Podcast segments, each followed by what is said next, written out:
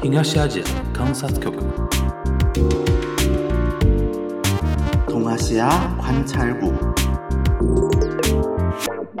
东亚观察局。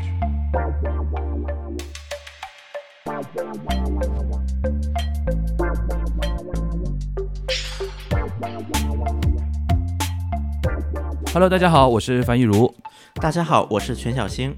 欢迎收听本周的东亚观察局。呃，相信已经有很多小伙伴啊，就是已经觉得等不及了啊！你东阳观察局什么时候聊那个离太原的事情，对吧？然后，因为首先我是觉得说，第一时间，我记得当天半夜啊，待会儿小新可以说，当天半夜其实全小新已经有一个呃视频的一个呃阐述的一个。一个一个一个东西，好像说了，我记得半夜三点多发出来的，待会儿小新可以补充啊。呃，我想第一时间嘛，因为这是毕竟是个事故，对吧？然后说能够获得的信息，能够聊的聊的点还比较少，所以说，呃，我当时建议是说，大家可以去看一下徐小新当时发的第一手的东西。那现在这个事故过去将近两周了嘛，然后我估计就是从韩国也好，从各个相关方也好，大家应该这个事情有一些呃延续性的一些发展。或者是新的一些事态的一些变化，对吧？所以说，我们这一周呢，就是请小新来跟我们稍微梳理一下啊。一方面是先回顾一下这个事情本身，然后再看看最近这两周时间它的一个发展的一个方向，好吧？那个小新，你要不先说一下当天晚上就是你是怎么样的一个情况开始知道这个事情的？因为当天其实是一个周末的晚上嘛，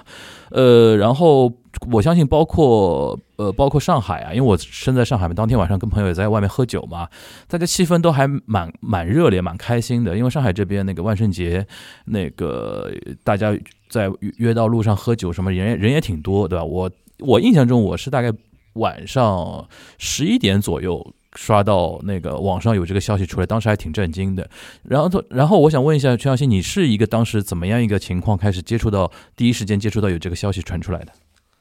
呃，我想，因为当天的话，首先是因为是赶上周末了，这是一方面。然后另外的话，确实也是韩国放宽就那个社交限制之后，应该来说第一个比较重要的节日，就是这样的一个情况。所以说，其实在我大概从下午晚点，因为韩国比中国快一个小时，所以说大家我从下午晚点开始，就已经能刷到有很多我周边的朋友去梨泰院了。因为当时呢，我的想，我就看到我第一想法就是说，第一个，我觉得去梨泰院很正常，因为一会儿我也会跟大家讲一下为什么这个事会发生在梨泰院。然后另外一个的话，确实也是当时，呃，很就是也是刚刚放开很多线下的活动限制，所以说无论是在梨泰院呢，包括当时在高丽和延世之延世大学那个高烟站，也是时隔三年恢复线下了。所以说，我的朋友圈里就很多很多在韩国的朋友，在各种活动上，有的去公园，有的去梨泰院，有的去高原站，等等等等。所以说，当时大概到这个时候，我已经就是有点发现现场人，因为现场肯定有朋友圈有人传回来画面嘛，就已经能够感觉到人很多了。然后再过大概两三个小时，突然有几个朋友就开始在朋友圈说自己遇到的一些事情。然后我也去跟他们去问去聊，然后大概呢，大也就是在那个时候也知道了这个事件发生的一个整体的来龙去脉以及大概的一个情况，然后再然后就是有我的朋友圈里许多朋友开始开始报平安，说自己没有去梨泰院或者去了，但是很早回来了，就等等等等。因为这个时候可能已经很多国内的朋友们也知道了梨泰这个事件，大概是这样的一个呃时间脉络。OK，那个那。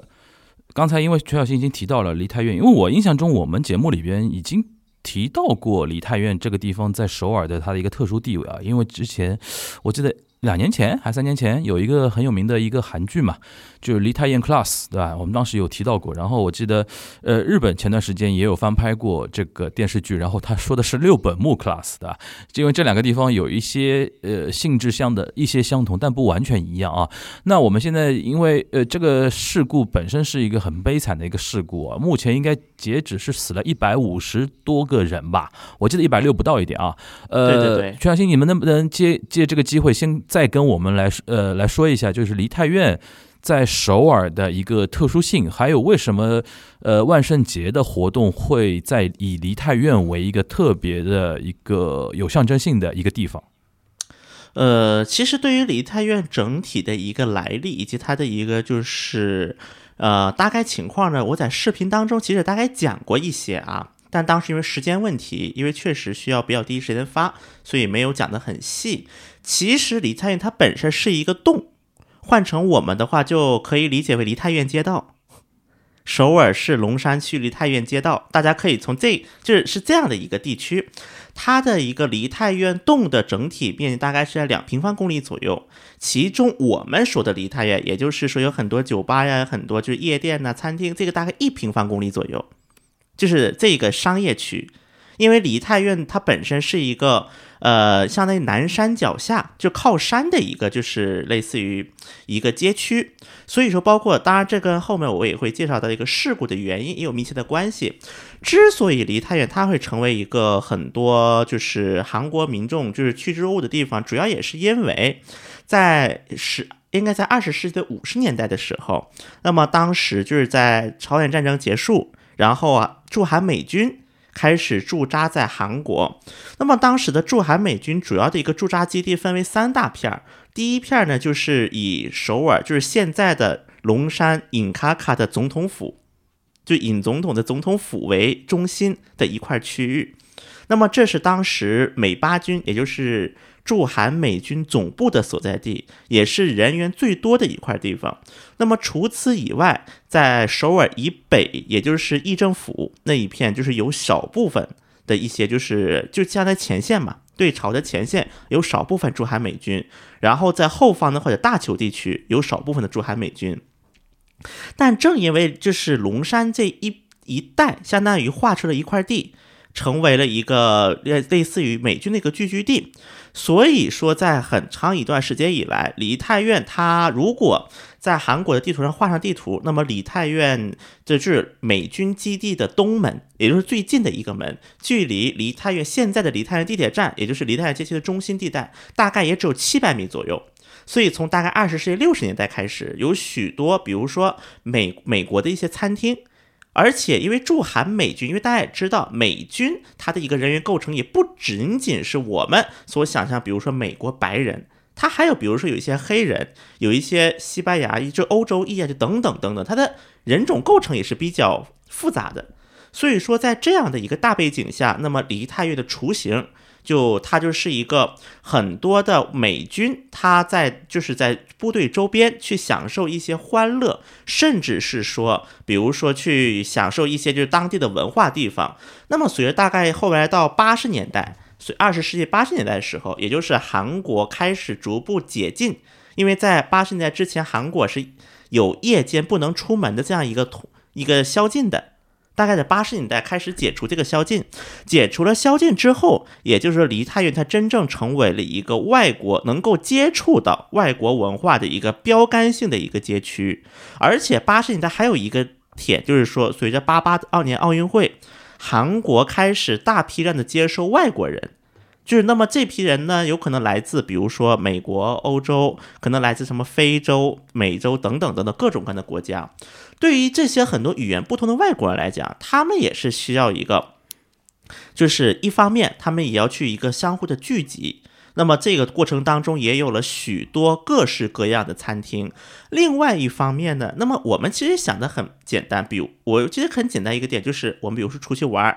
不，比如说我们去一个地方不太熟悉，很多年轻人他可能就是喜欢去各地的夜店，或者是各地的酒吧，觉得这样能够排解自己的压力，所以久而久之，梨泰院就形成了我们所知的酒吧、夜店以及呃以及外国餐厅三者相加的一个地区。而且还有一个比较重要的点是，虽然说在韩国，在尤其在首尔。就是它的夜店，就是夜生活，主要是集中三个地区，一个是以宏大为代表的西西北方向，一个呢是以江南为代表的东南方向，还有一个就是梨泰院地区。但因为梨泰院它有许多的外国人，它这个文化底蕴已经在此形成了，所以说这也就不难解释很多韩国，尤其在万圣节这样一个洋节，会第一想法就是去梨泰院去过节。所以我觉得，就是从这样的一个背景来理解这个梨泰院事故，可能相信很多听众朋友们就不会觉得非常意外了。那梨泰院除了万圣节之外，一年到头还有一些什么就是特别聚集人的那种时节吗？首先，如果去过梨泰院的朋友，我现在都有一个感受：第一个感受就是路很窄，第二个感受就是人真多。因为我刚才也说到了，确实在首尔能够感受到异域风情，就尤其是欧美就是这样的风情的地区呢，确实也只有梨泰院了。所以说，一方平时周末人也很多，人也很多，包括像万圣节、圣诞节等等，尤其在西方节日的时候，那人流量的话，更是会每年都会一种超出想象的规模。而且今年，也就是在今年的大概九月份左右，韩。就是六月份啊，sorry，是六月份。六月份，韩国刚刚解除了社交限制，也就是说允许线下聚集。然后允许线下聚集之后的第一个比较有重要的所谓的节日就是万圣节，所以才会导致比往常聚集了更多的人群。就梨泰院这里人是不少的，本来他人就不少，就有点憋坏了那个意思，对吧？对，是的。OK。呃，那你刚才提到一个呃路窄啊，然后事故原因啊，现在这个时间节点，韩国方面给到的一个对于事故原因的一个分析，大概是什么样的呢？嗯，因为首先我还是要说明的是，因为现在的话，就是整个事故的一个原因还在调查当中。就是目前官方没有给到一个比较就是完整的一个结果，但是呢，我愿意通过几个角度来和大家一起聊一下这个事故它发生的一个整体的背景。我相信对于这理解这个事故，包括理解这个事故为什么会发生，应该也会有一些帮助啊。刚才第一个就是我想先讲一下发生事故的这条路。那么，如果大家看过，呃，就是那个现场图的，应该都比较都能够发现一个问题，就是现场路其实很窄。原本这一条胡同它叫世界美食街，那么世界美食街就是顾名思义，因为它是个美食街，所以说这条街的很多店，它其实是在就是整个梨泰院的所有夜夜生活的一个业态当中关门是最早的，因为它是饭店嘛。因为它既不是喝酒的，很多店它也不是那种夜店蹦蹦跳跳的，所以说在十一点就十点多，十点多左右开始逐渐要打烊歇业了。而梨泰院它本身的一个结构，它是属于就在中间，就是梨泰院这个街道的正中间有一个地铁站，然后两边有几个小的胡同，那么小的这几个小的胡同联系到与这个主街道平行的一些主胡同。那么这些主胡同里面呢，就会有一些夜店呐、酒吧等等的设施。所以说刚才，然后我们这次发生这个事故，这条街呢，它是一个，它的一个宽度只有三米二，它只有三米二，然后长是四十五米，而且它是因为刚才我也说到了，它是在南山边上，它是山脚下的一个街道，所以说它整体是一个下坡，是从我刚才说的主胡同，然后一直往下的地铁站。这是一个下坡路，大概下坡达到十几度的这样一个街道啊。那么刚才我也说到了，因为它是一个餐馆，所以很多餐馆十点多开始关门。那么这个时候就会出现两两波人群，第一波就是从这个餐馆里出来，出来之后，有些人他可能是要坐地铁回家，因为地铁站在下面嘛，就是过了这个胡同就是地铁站下面。然后还有一些人可能他刚刚到梨泰院。就所谓的越夜越精彩，可能我们叫，就是很多人就开始往上走，因为他要进主另一条北为北侧的主胡同里面。首先，这两拨人就已经夹杂在同一个街道里面，而这一个小巷的宽度是三米二，那么这个三米二的话，如果换算成面积，大概相当于十八平米。我相信，可能很多听众朋友们的主卧大概是有二十平米左右，应该是啊，差不多。那么，相当于在十八平米的空间当中是挤满了三百人，就是大家就可以理解一下，当时现场已经聚集了多少的人，就这一条街上已经聚集三百人啊。那么，对于这个事故的原因，目前是有很多种说法的。第一种说法呢，就是说有毒品。涉及到一些新型的毒品，这个呢，一方面是因为梨泰院它本身，因为它有一些包括所谓的国外的文化，再包括呢，它也有一些所谓的，嗯，就有一就是类似于吧，就夜店这样的文化，确实也很容易滋生这个毒品这样一个交易。那么关于这个的一些说法呢，我后面在聊到就是那个韩国政府的应对时候也会提到一些啊，就是当时确实有一种说法，是因为很多人是吸了毒品，所以导致他的意识是并不够清醒的，在这样的一个人员密集情况下，就发生了一个大批的混乱。另一种说法呢，是在坡的上方。就是这个，刚才说一个斜坡的坡的上方，这个在这个坡的上方，就是有一个类似于明星或者网红的人，然后所有人都聚集在了一起，然后突然很多人就倒了下来。还有一种说法是认为是背后有人推，是背后有好几个人为了好玩，或者是为了自己想快走等等的目的，把人推了下去。像现在在韩国的网络上就出现了一种人肉的浪潮，就是今天说哎兔子耳朵的男的，明天说黑兔子耳朵还白兔子耳朵，就等等等等等这样的一个网络人肉的一个热潮就出现了。但是我觉得无论是哪一种原因，就可以肯定的是，就是呃，其实现场很多呃他的一个就是那个就是去世的逝者，他的死因是因并不是因为被踩死的。而是因为是窒息死的。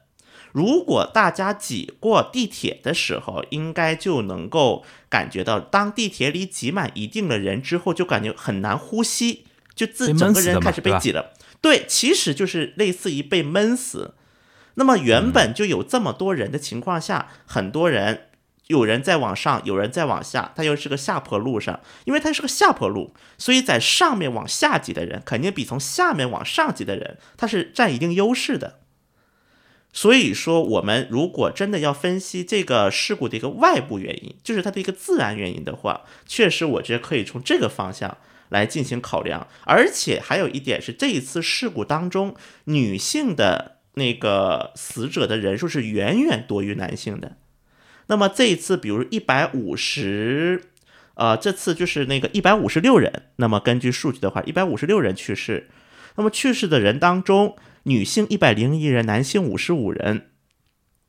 就是当时很多韩国媒体和专家也都注意到了，像韩国虽然此前也发生过几次这种就踩踏事件，但是从来没有女性比例这么高的情况。那么当时很多给出的分析，就是因为一个身高的平均差。尤其是就是女性，因为平均身高比男性大概矮五到十公分左右，那么这样的一个身高差就导致她的一个就是心脏的一个部位所在的地点肯定是不一样的。那么这个地点的差异也有可能导致说胸部压迫的程度，它也会产生一定的差异。所以说，我觉得这几点应该是我们在讨论梨泰院的一个外部因素。就它的事故的一个外部因素当中，我们可能要考虑到的几个因几个点。嗯，然后那个截止到目前为止，你刚刚提到说了几几种可能性嘛？你从你的分析判断和你从你对韩国社会的一个了解来讲的话，你现在比较倾向于相信哪一种可能性比较大？我因为我个人觉得说，好像毒品这个事情好像有点悬了。你你自己觉得呢？嗯。所以说，这里我就得介绍一个，我们就还得介绍一个点，就是韩国政府的应对问题上，因为这个话题其实是目前在韩国国内最热的一个话题，就到底政府的责任到哪里，到底政府的责任多少？其中有一个细节，就是当天梨泰院。街道啊，我们为了方便大家理解，我们就不说梨泰院洞了，就说梨泰院街道。梨泰院街道在当天出警的人数一共是一百九十七人，其中百分其中九成百分之九十的警察都是缉毒警察，都是专门缉毒的警察。这意味着什么？这意味着，也就是说，我们嗯。这可能警方对于这次事故并没有一个预案或者预料，但是警方认为在这里出现毒品的可能性很大，在梨泰院这个街道。所以说，我相信毒，包括还有一个点是，就是我们大使馆，就我我使馆在就是这次梨泰院事故之后也发了一份提醒，就是针对中国公民在就是梨泰院事故的提醒当中也是提到了，说不要接受一些新型毒品，就或尝尝试新型毒品。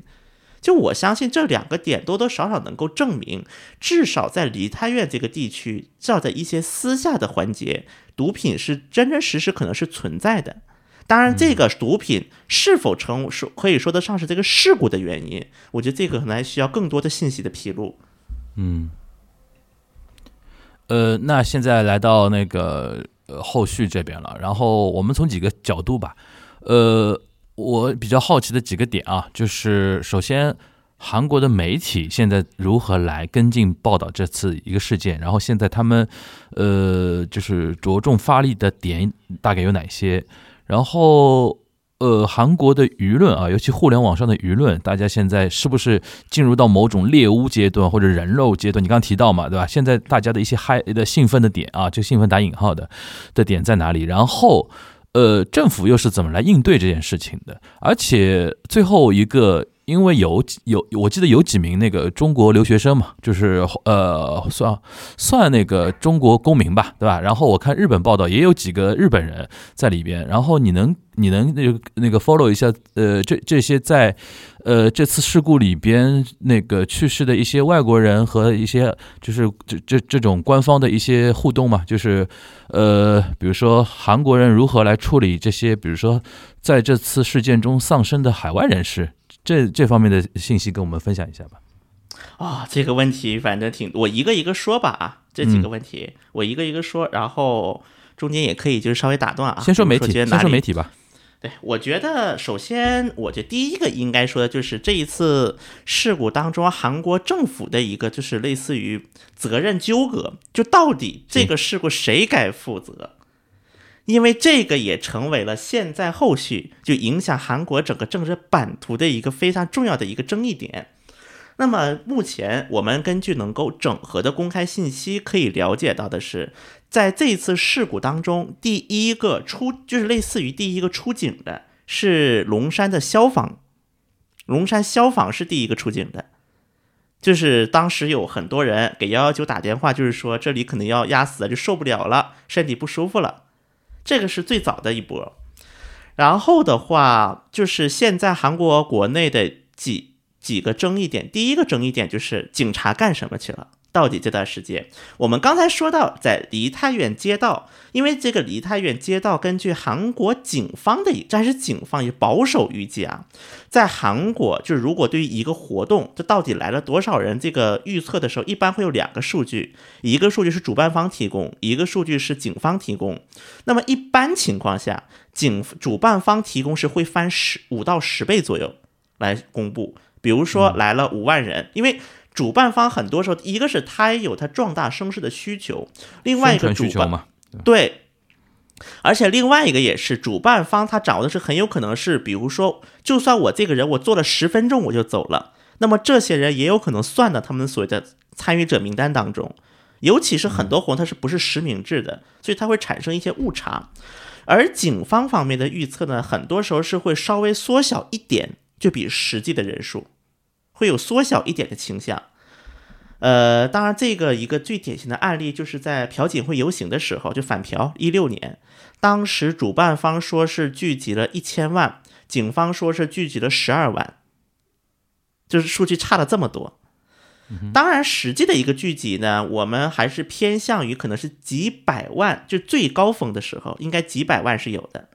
嗯，最高峰的时候，当然这个是一个例外，我就是说这个数据的差。那么，在警方预测的数据来看，梨泰院街道当天聚集的是十万人，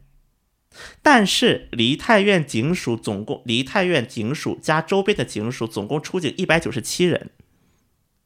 而且在关键的时候，龙山警察厅的厅长、首尔市地方地警的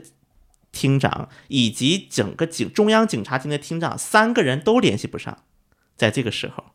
啊，这三个人都没有收到数据。而且当时还有一个比较争议的点，就是说，有就后来传闻说，龙山区的警察署长在听说这个事情之后，因为当时大家能够想到，如果是十万人，而且又经历了这么一场大的事故的话，肯定有很多人是要往外涌出来的，所以他肯定现场交通已经很堵，但是他要坚持坐车，哎，我就不走，我要坚持坐车到那儿，就他没有下车，相当于。所以说到当龙山警察署的署长到达现场，已经过了三个小时，距离现场，距离就是现场就是事故发生，已经过了将近三个小时。OK，对，那么这个是一个警察，那么你因为有人拿去年前就是在就是前几年的一个就是警察的出警情况来做比较，那么确实这一次的警察出警量是近年来最少的，即便是我们从一九年疫情之前开始算，也是最少的一一年，而且基本上没有维持秩序的警察，就绝大多数警察都是缉毒或者是。有一些就是特殊调查任务的警察，所以这个就是韩国国内的第一个争议点：警察有没有责任？包括当时据传闻啊，这个是韩国媒体爆出来的，说当时的那个首尔警察厅的厅长在野营，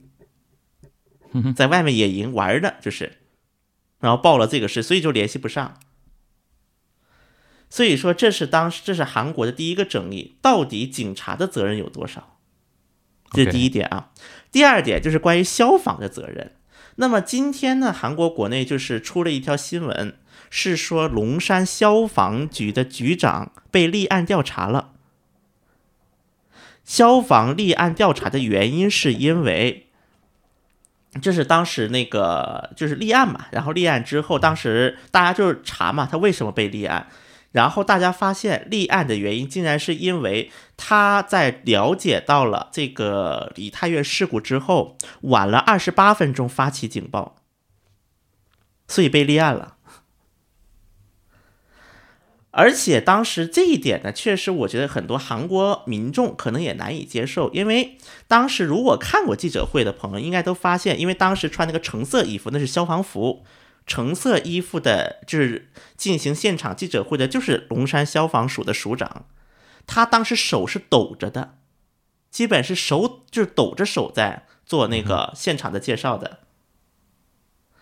然后突然就是宣布，今天突然就宣布消防立案，对于消防厅厅消防署的署长要立案了。所以，我相信这一点呢，就是包括不少韩国民众，也包括就是那么刚刚就是在今天节目开始之前啊，现在是十一月九号，呃，消防工会就消防工会也是发表了声明，认为这次立案署长纯粹就是政府不想负责，想找替罪羊，所以找了个背锅侠出来。那么根据相关的一个数据来看呢？就是在韩国的急诊体系，就是比幺幺九的那个申报之后，大概晚了二十分钟了解到这个情况，是有出现这么样的一个问题。但是呢，从整体的一个情况来看呢，我大家我相信大家很多很多看离泰视频也能看到，现场其实有很多的消防官啊，包括很多的就是普通的民众，就都在仓促的进行就是那个心心肺复苏的一些画面。所以呢，就是消防这一块，我倒是从我的一个整体观察来看，其实对于这个事故的整体责任应该是最低的一方，最低的一方。那么第三方就是韩国政府有没有责任？对于这个问题呢，就是这个问题就开始上升到了一个韩国执政党和在野党，就是国国民力量和共同民主党一个争争夺的范围之内了。那么像最早的话，当时龙山区的区区长。区政府的区长当时做记者会的时候，就是就满不在乎的，就是说，呃，就是说有这么一个事故，反正呢，我也不觉得我有什么责任，因为这是很多老百姓自己出去玩的，又不是我们政府组织的，我能怎么办？大概那个意思就是说，嗯。那么龙山区厅厅长当时是有这么样的一个表态，然后在之后的话呢，还有一个事件就是韩德洙，就是韩国的总理，在外媒记者的记者会上，因为那个记者会当时是对外媒记者是直播的，所以我也看到了啊。他在开始之前，相当于是对记外国记者开了玩笑，就是说这玩意儿怎么这么不听话呀？就是因为他翻译机器产生了故障。然后很多韩国的，尤其是民主党方面，就是攻击韩德洙，认为是这是韩就是现在韩德洙的责任。这个事情就是就是你开什么玩笑？你在这样国家都哀悼的期间，你还在这有心思开玩笑呢？连这外国记者都不笑，你有 你还有没有点肉？还有没有点心？你还是不是人？而且呢，就是呃，我们再把这个视线，就是在三个要点，我们再整合在一起。因为在韩国，警察和检察院就不是警察和消防啊，sorry，警察院、警察局和消防体系都是属于韩国行，就是那个行政安全部旗下的，属于一种行政安全部旗下独立的一个厅，在韩国的一个就是内阁体系当中。所以说这个事情的发生，那么在韩国就出现了一个舆论，认为第一个这个事情警警方三级都要负责任，第二个行政安全部部长要负责任，第三个总理也要负责任，因为在韩国的一个第一个是在韩国的一个就是政府体系当中，总理他确实是内阁的老大，第二点就是韩国的总理是一个背锅侠。这韩国的总理和日本的总理呢，他可是不一样的。我日日本的总理，他相当于其实就是日本的 number one，其实就是日本 number one。但是在韩国的总理最高的最快的时候，一个一个月换了三次总理，在朴槿惠时期，嗯，而且又新任命了一个总理呢，又因为出了中间出了就是争议，然后又自己辞职了。所以说，在很多韩国人的眼中呢。总理他属于一种负责任的岗位，就是说，比如说国家出了一个什么大的事故，那么我总理要引咎辞职，要以以泄民愤。但是在这一次事故当中，出现了一种不一样的情况，就是很明显，目前的尹锡悦政府是不想对这个事情负太多责任的。从这里从哪里呢？可以看出来呢，在国民力量党内部啊，就是前一直到大概我看韩国媒体到前一段时间。就是在国立党内部是有一些人，虽然是借着匿名的方式，但其实我们看韩国新闻，如果看的是匿名，那么我们大概就能猜到，这个应该不仅是有人说，而且有一个级别不低的人在说，就是在党内是有一定分量的人，因为没有分量的人他是不敢以匿名的方式出现，在韩国媒体的一个类似于我们观察韩媒的一个小技巧啊，就是。呃，反正是这样的一个人，他说了，说这个事情可能不仅仅是要警方负责任，可能政府中央政府层面也要有人负责任，而且还有一个点呢，就是警察就是相当于是警按正常的一个流程来讲，比如说国家发生了一起事故，应该是从警方一层一层向上报报报，最后报到那个总统。这是一个正常的流程，但是后来有媒体调查说，梨泰院这个事故，尹锡悦知道，他并不是依赖警察知道的，他相当于是是其他的渠道，就有人可能有他们的秘书关注到这个事故，然后告诉尹锡悦了。所以说尹锡就是所以说在嗯，所以所以刚才就是说到，在那个国民国立党内部曾经是有人提的说，这政府可能也要有人对这个事情负责。那么这个负责的人可能包括部长，甚至包括总理。但是在今天上午，也就是十一月九号上午的时候，尹锡悦是刚刚就是提了一段话，大概的意思就是说，梨泰院这个事情，政政府就是国家分分明明应该负起责任，但这个负责的对象应该找明确了。所以说，然后在那个之后，韩国媒体当中突然就消失了，就是说要政府高层负责人的一些话语。所以我觉得，通过这么以上几个信号来看，呃，我相信尹至少是从尹政府的角度来讲，目前是想把这个责任的范围控制在警方，最多就是警方的上级就是行行政安全部的部长，而不考虑让更多人为这个事情负责。嗯，外加上刚才我说的，在龙山区的区政府的那个区长，他也是做了这个不当的表态，但因为在韩国的法律当中。龙就是区政府的区长，尤其是靠民选的区长的辞退只有两种办法：第一种是本人辞退，就我自愿辞；第二种就是当地的三分之，就是当地相当于当地选民有三分之一同意让他下台，就是联联署签名同意下台，就就我要他下台，对，就只能走这两个流程，要么是罢免，要么就是辞职。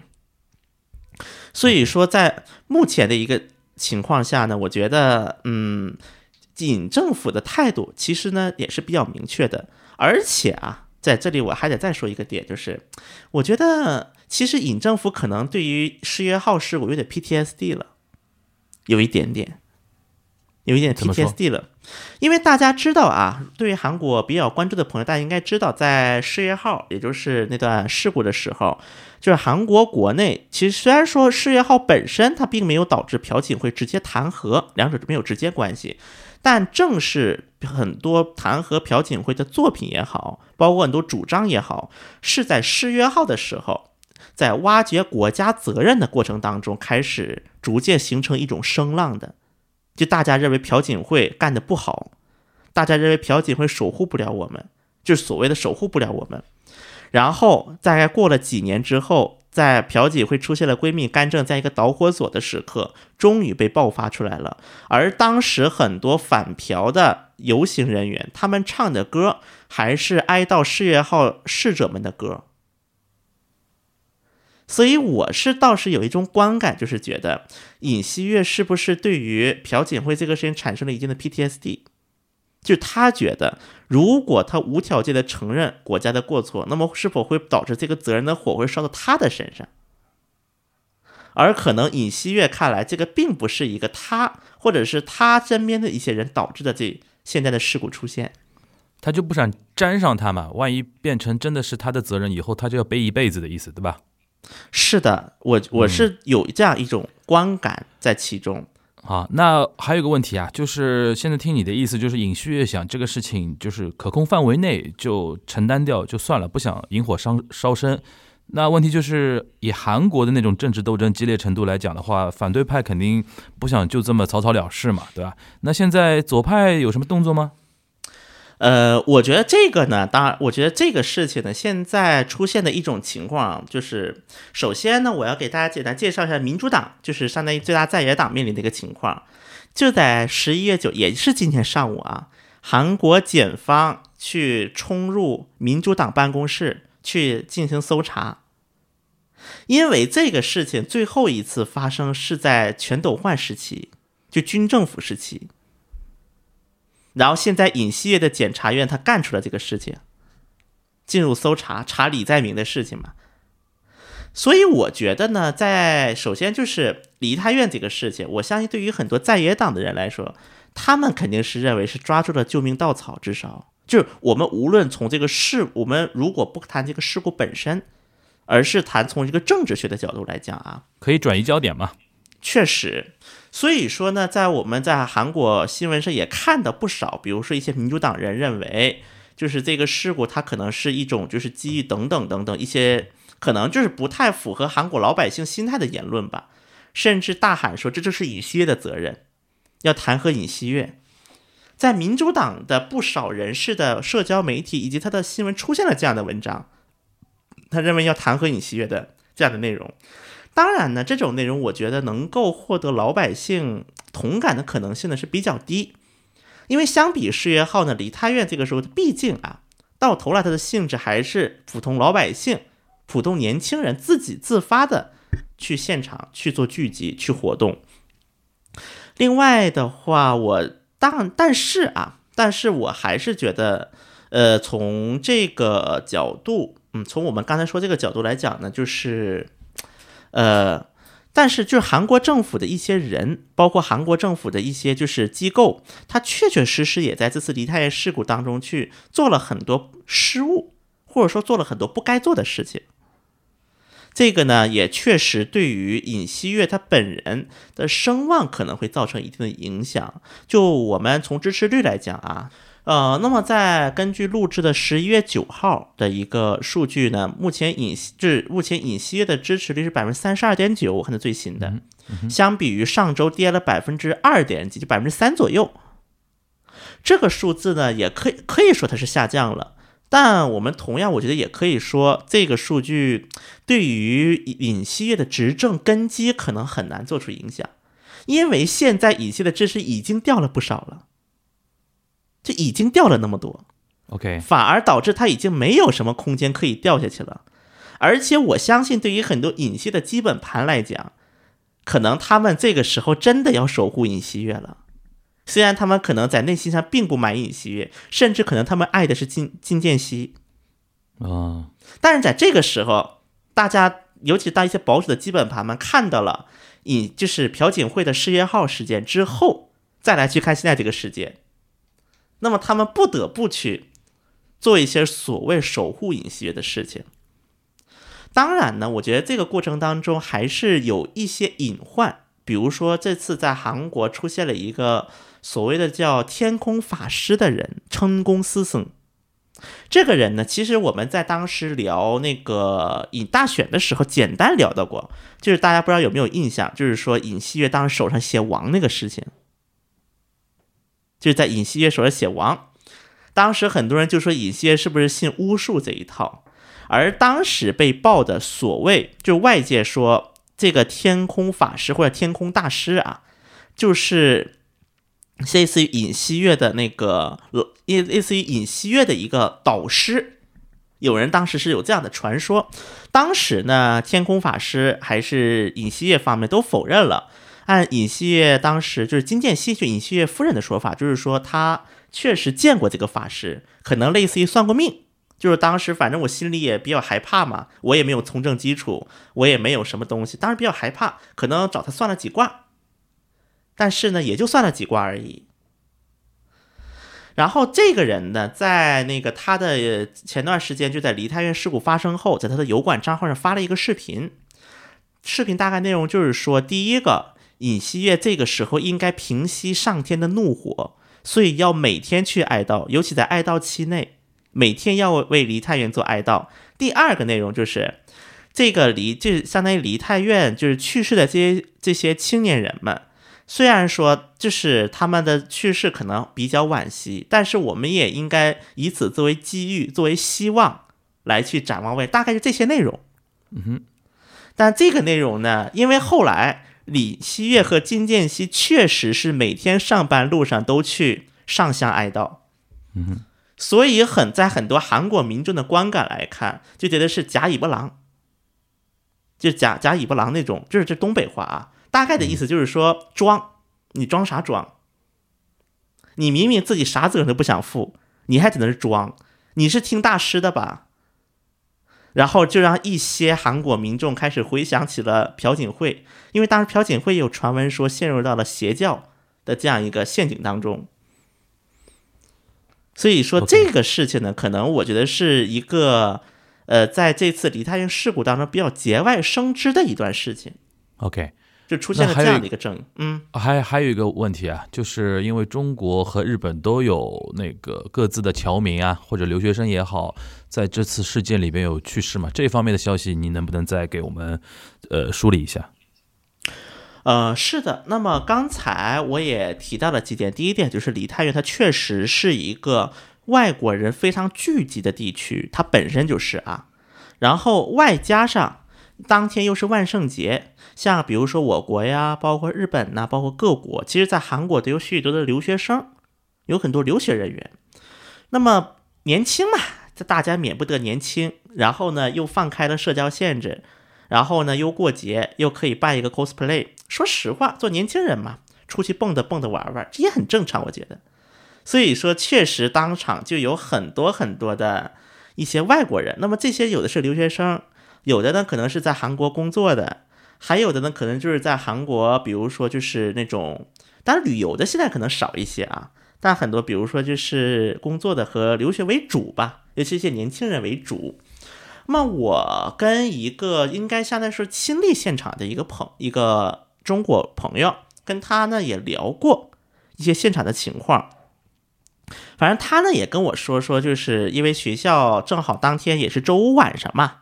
周五晚上学校也没课了，然后就想着说，他也比较可能也比较喜欢玩，因为年轻人嘛，又可能刚到韩国没多久，就想去尝试尝试这种信息文化。所以说，正好一听说梨泰院，它又是一个夜店非常多、非常有氛围的地方，所以就过去玩了。结果过去玩呢，就遭遇了可能就是这样的一个事故。那么根据我使馆方面的一个说法呢，目前中国公民大概确实是有四个，有四名中国公民。那个相当于死亡，然后呢，各国的也有一些，比如说日本呐、美国啊等等一些外国人在其中。那韩国政府当时就曾经面临过一个争议，就是给这些外国人是否补补，就是那个慰问金是否发放慰问金的问题。但这一个问题，我觉得对于这个问题，韩国政府应该还是比较果断的，就是说要给大家一起给，毕竟谁那个去世都是去世了。但是在这个过程当中呢，尹锡悦政府他也是暴露了他的一个就是怎么说，就是呃，应该叫做呃，我该怎么解释的，就是不熟练的地方吧。就是因为这笔钱，他就是从如果从韩国政府的那个预算一步一步批下来，他就算是国会审批，也是需要至少两周的时间。而现场可能有一些，比如说他的留学生家长，他可能没有能力去负担这笔费用。那么像当时像韩亚航空，就韩国的韩亚航空公司是宣布说，对于他们有航线的国家，就是把就是遗遗骸运回来的费用由韩亚航空来负担。但是呢，就出现了，比如像俄罗斯，因为大家也知道，就是那个俄乌的一些事件，导致了去韩国飞俄罗斯的航班就停了，就没有办法享受韩亚航空的这个待遇了。那么这笔钱谁出？就算是等政府的报销款过了这两周之后了，那么总得有一个人得先去出这笔钱。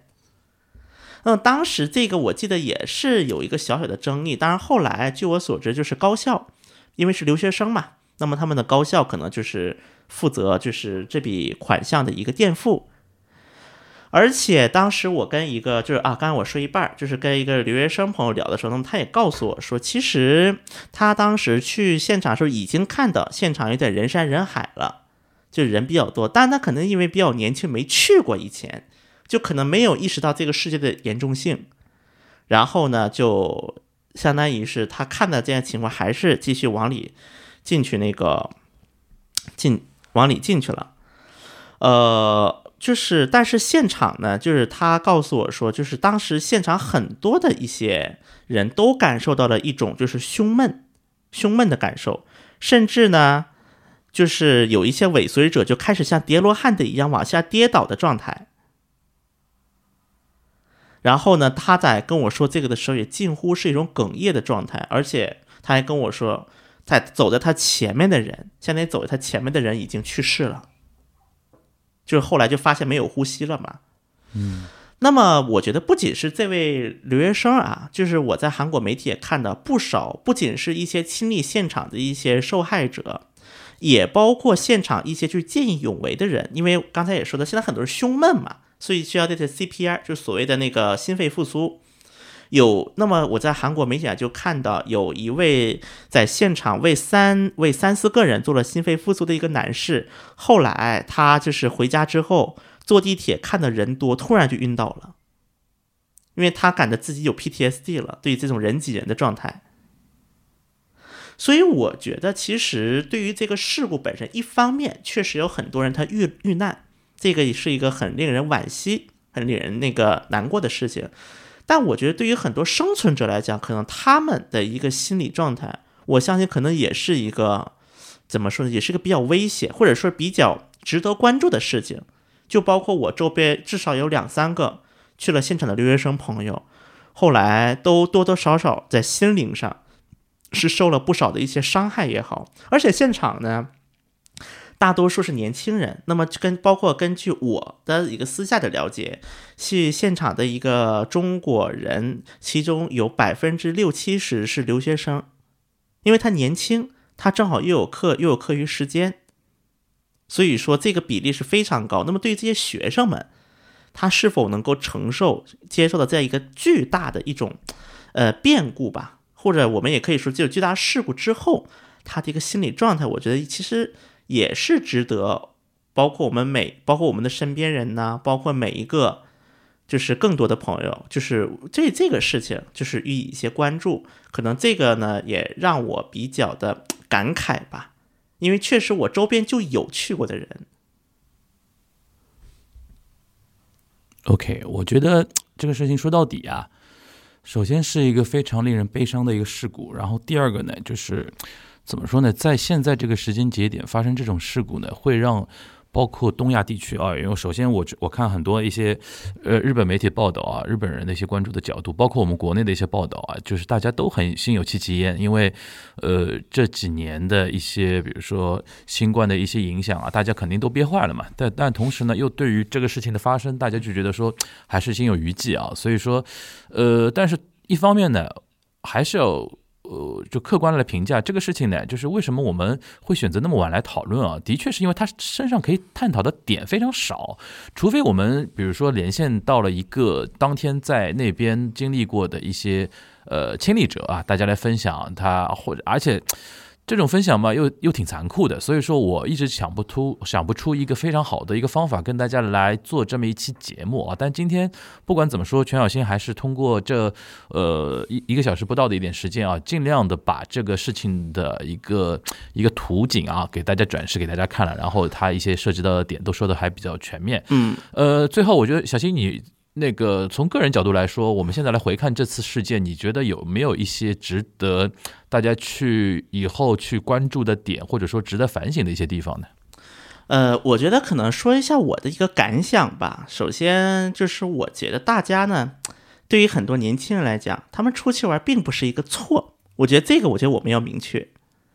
那么对于这些年轻人来讲，他们的比如社交限制解除了。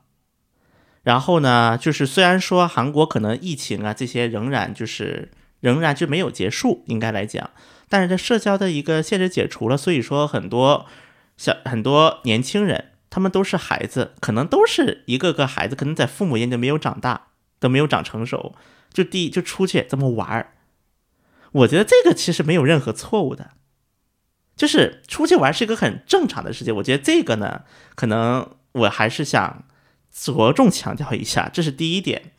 第二点呢，我觉得其实这个事情，虽然说尹政府从他的一个就是可能确实，你要真的问尹锡有什么责任，可能呢想不出来，有点勉强啊。对，是有一点勉强。而且刚才我也聊到了韩国国内目前一个政治的一个情况，